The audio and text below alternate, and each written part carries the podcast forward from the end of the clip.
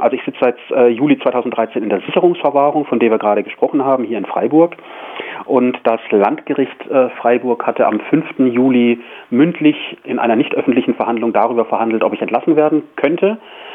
Das war dann auch eigentlich gar nicht mehr Diskussionsthema in der Anhörung, sondern es ging dann ausschließlich um die Auflagen, weil der Vorsitzende Richter, Herr Kronthaler, gesagt hat, ähm, die Entlassung stünde gar nicht äh, zur Diskussion. Ich würde entlassen werden müssen.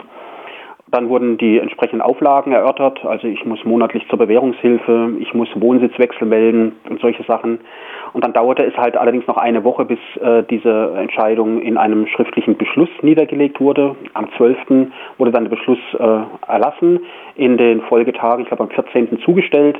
Und jetzt hat die Staatsanwaltschaft, was ihr Recht ist, äh, letzte Woche ähm, sofortige Beschwerde eingelegt. Die sofortige Beschwerde wird jetzt vom Landgericht auf dem Dienstweg kommende Woche, also 24. Juli fortfolgende, an den zweiten Strafsenat des Oberlandesgerichts Karlsruhe weitergeleitet werden.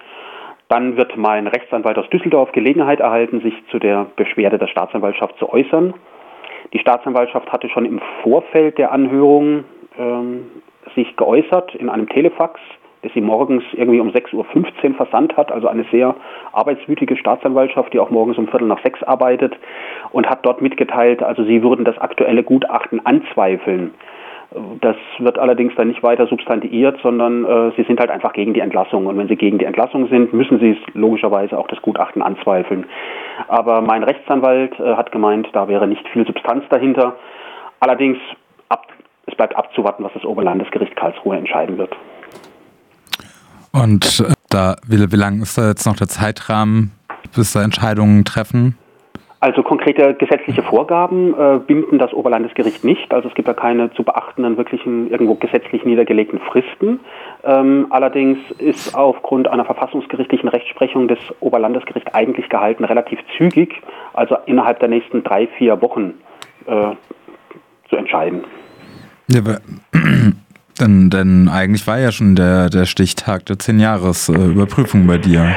Genau, der war also ähm, das war der 8. Ju äh, also 7. Juli war der letzte äh, Tag und da ist eigentlich das Bundesverfassungsgericht, deswegen sagte ich auch, äh, die verfassungsgerichtliche Rechtsprechung muss das Oberlandesgericht beachten. Da ist das Verfassungsgericht eigentlich auch sehr knickrig. Mhm. Das Verfassungsgericht rügt also die Anhörung war eigentlich auch schon fast zu spät. Also am 5. Juli ist eigentlich zwei Tage vor Ablauf sehr, sehr spät.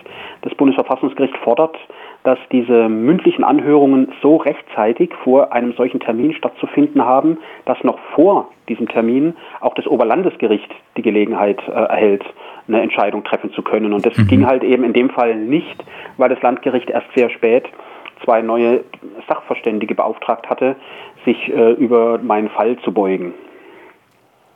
Aber aufgrund dieser Geschichte sollte eigentlich tatsächlich innerhalb von drei, vier Wochen das Oberlandesgericht entscheiden oder entscheiden müssen. Aber also, ja. Das ist fast schon Schikane irgendwie, dann das alles so, so zu verschleppen. Also die Staatsanwaltschaft hat schon in ihrem Schriftsatz, äh, welchen sie ans Landgericht geschickt hatte, um gegen die mögliche Entlassung zu protestieren, zumindest im Schlusssatz dann zu erkennen gegeben, dass sie auch zumindest die Entlassung äh, in den Blick nimmt, weil sie fordert, hilfsweise sollte ich entlassen werden, dass ich eine elektronische Fußfessel angelegt mhm. bekomme. Dieser Forderung hat äh, das Landgericht nicht stattgegeben und hat gemeint, es bestünde gar keine rechtliche Veranlassung und gar kein Grund, dass ich eine elektronische Fußfessel tragen müsste. Mhm. Allerdings hat das Ober allerdings hat das Landgericht entschieden, ähm, um mich irgendwie doch noch ein bisschen im Blick zu behalten und weil einmal im Monat zur Bewährungshilfe doch nicht jetzt gerade so viel Auflage sei, müsste ich mich einmal im Monat beim Polizeirevier hier in Freiburg melden und Hallo sagen. Mhm. Und ich dürfe auch nicht ins Ausland. Okay. Ohne Zustimmung. Hm. Also immer noch Freiheit unter Auflagen. Freiheit unter Auflagen und diese Auflagen dauern dann äh, fünf Jahre lang an. Also da hat der Staat dann das ehemalige Sicherungsverwahrte doch eine lange Zeit im Blick.